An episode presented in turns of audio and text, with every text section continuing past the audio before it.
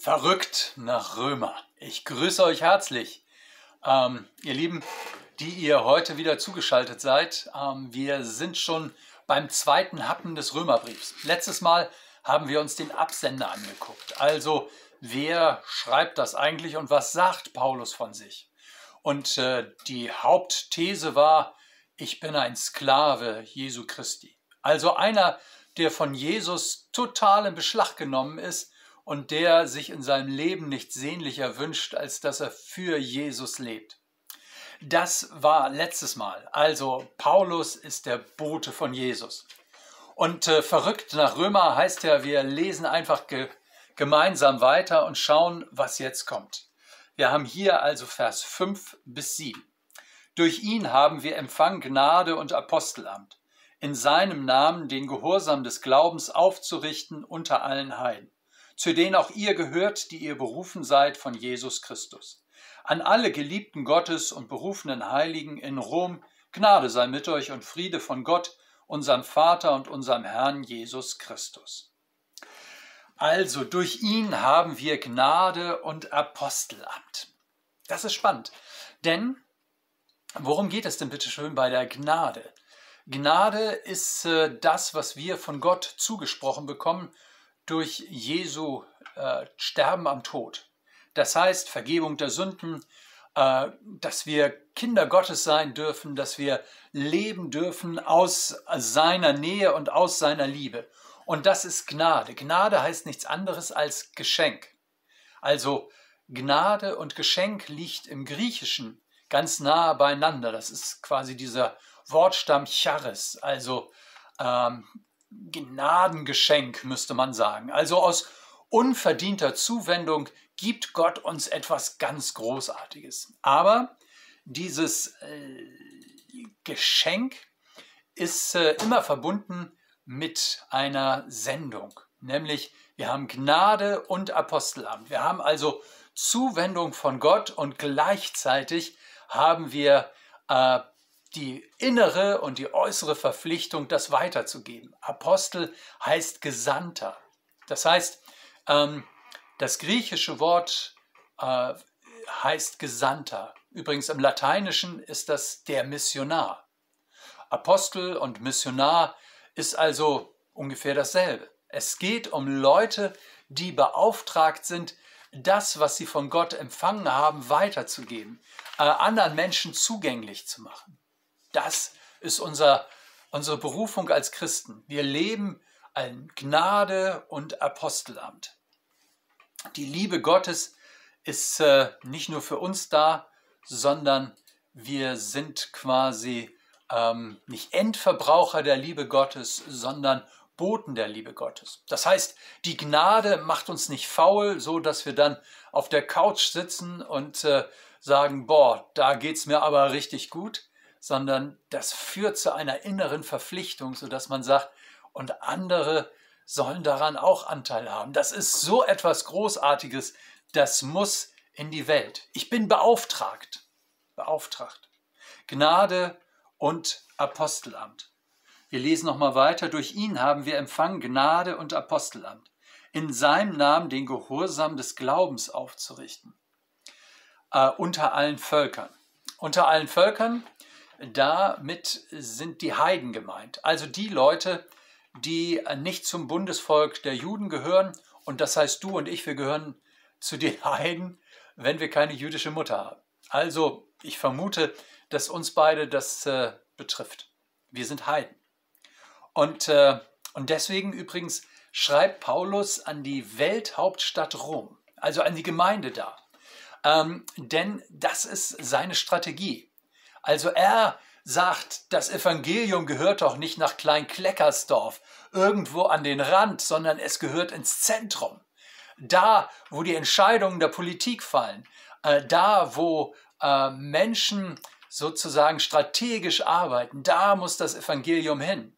Nach Moskau, nach, äh, nach Washington, da muss das Evangelium gepredigt werden. Und in seinem Fall im römischen Reich war es eben Rom. Nach Rom muss das Evangelium. Das ist seine Strategie.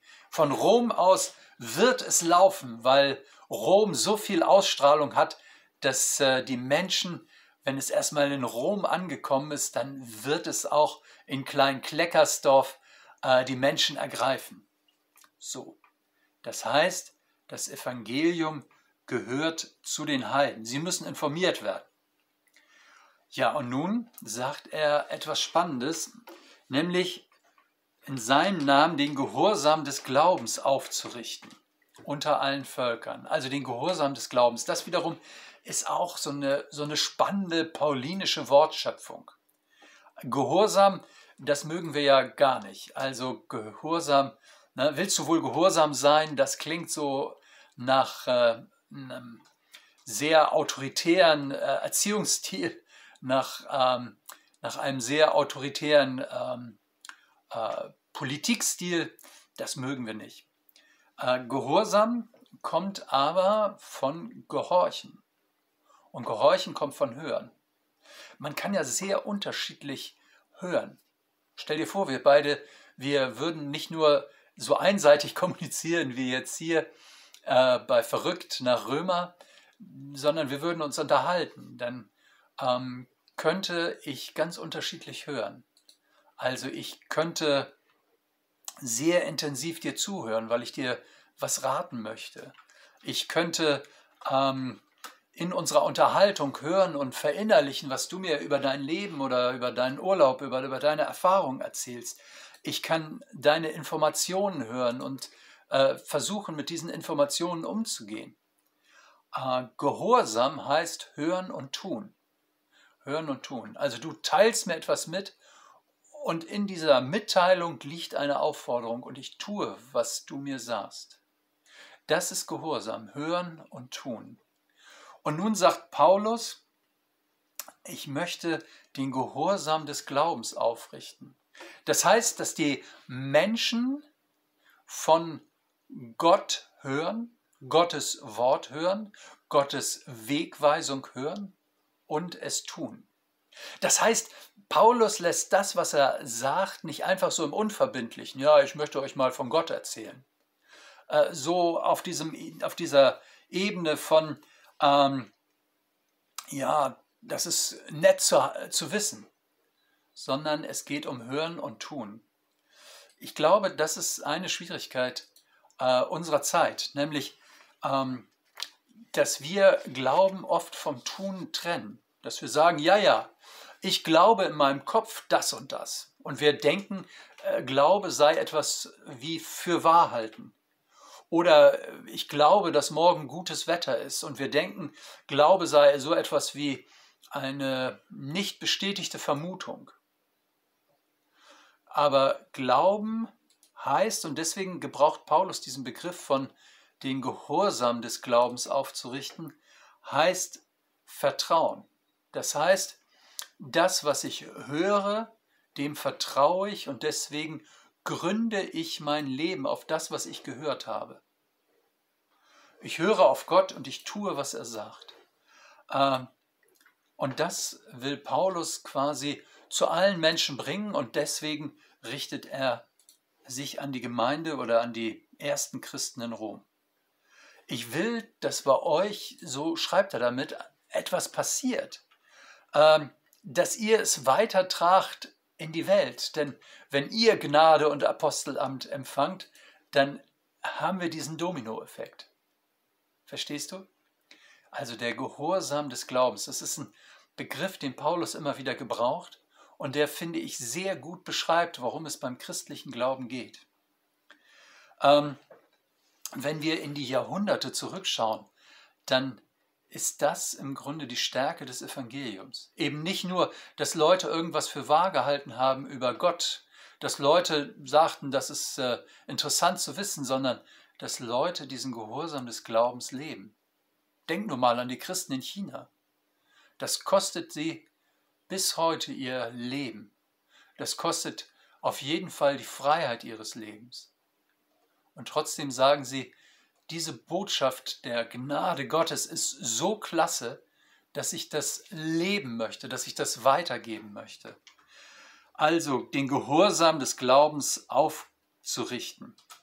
Und dann gucken wir mal weiter. Äh, an alle Geliebten Gottes und berufenen Heiligen in Rom, Gnade sei mit euch und Friede von Gott, unserem Vater und unserem Herrn Jesus Christus. Also, äh,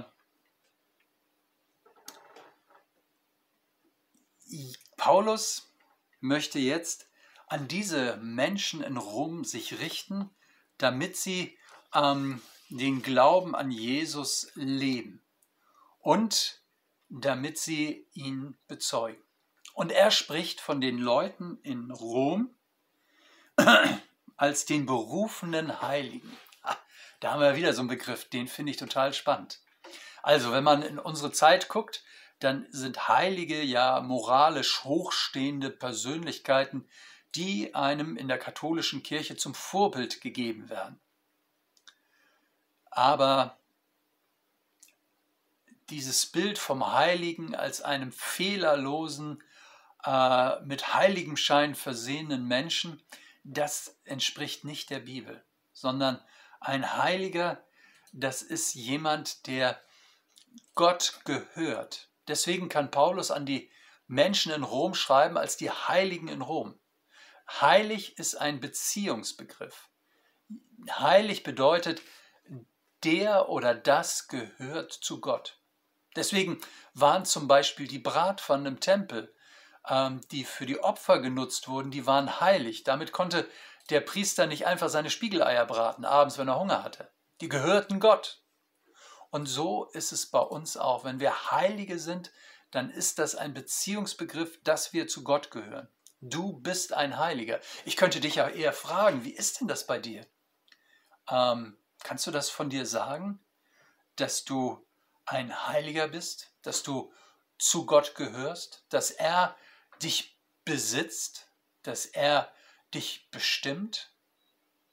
Spannend, oder? Heilig ist also nicht zuerst eine moralische Aussage, sondern eine Beziehungsaussage. Hm. Ich gehöre zu Jesus. Tja, und dann sagt er, wie geht das weiter? Gnade sei mit euch und Friede von Gott, unserem Vater und dem Herrn Jesus Christus. Also, das sind die Adressaten, an die er sich richtet. Also nicht nur die Gemeinde in Rom, sondern alle, äh, die heilig sind, die also zu Gott gehören. Und er grüßt sie doppelt. Das ist auch witzig. Also es gab im griechischen Gruß, der lautet, Gnade sei mit euch. Das ist der griechische Gruß. Chairete hat wieder mit, hörst du ja, mit äh, Gnade zusammen. Charis. Also Gnade sei mit euch. Und dann kommt der äh, jüdische Gruß, der heißt Friede sei mit dir. Friede, Shalom. Äh, also Chairete und Shalom. Und Paulus verbindet das beides und sagt, Gnade sei mit euch und Friede von. Also ähm, er grüßt griechisch und damit den, nimmt er den äh, Gruß äh, des Mittelmeerraums auf und er grüßt jüdisch. Und damit nimmt er den Gruß aus Israel auf. Und, äh, und dann sagt er aber gleich wieder, und das ist typisch Paulus, von wem wir Gnade und Frieden haben. Nämlich von Gott, unserem Vater und dem Herrn Jesus Christus. Also er sagt nicht einfach, ja, Friede sei mit dir und äh, dir äh, unverdiente Geschenke, sondern er sagt, ich wünsche dir, dass Gott dich in dieser Weise in deinem Leben äh, erfüllt und dir begegnet. Hier ist der Geber. Hier ist der, um den es geht. Und der macht natürlich keine, keine Grenzen und äh, gibt das nur Menschen, die äh, zum jüdischen Volk gehören, sondern alle, an die sich Paulus wendet. Deswegen auch dieser umfassende Gruß, also der sich eben nicht nur an die einen oder an die anderen richtet, sondern an alle. Hey, von Rom aus soll das doch um alle Welt gehen oder in alle Welt gehen. Ah, ihr merkt, das macht richtig Spaß. Also wenn man hier bei, äh, bei Paulus in den Römerbrief einsteigt, dann macht man lauter Entdeckung. Verrückt nach Römer. Also, das war der zweite Happen. Nach dem Briefumschlag haben wir uns mal angeguckt, an wen richtet sich Paulus? Also nach dem Absender ging es jetzt um die Adressaten. Wen will Paulus erreichen? Und das Spannende ist, dass er zwar an die Leute in Rom schreibt, aber er hat dich und mich im Blick. Ich wünsche dir viel Freude dabei, ähm, das nochmal nachzuarbeiten, dem nachzudenken, diesen Happen weiter zu verarbeiten. Und äh, ich kann dir jetzt schon versprechen, ich arbeite zurzeit an Römer 1, Vers 8 bis 12. Und das wird der nächste Happen sein, den wir uns am nächsten Mittwoch angucken. Bis dahin alles Gute und äh, ja, bis bald. Tschüss, ich grüße dich, dein Hartmut.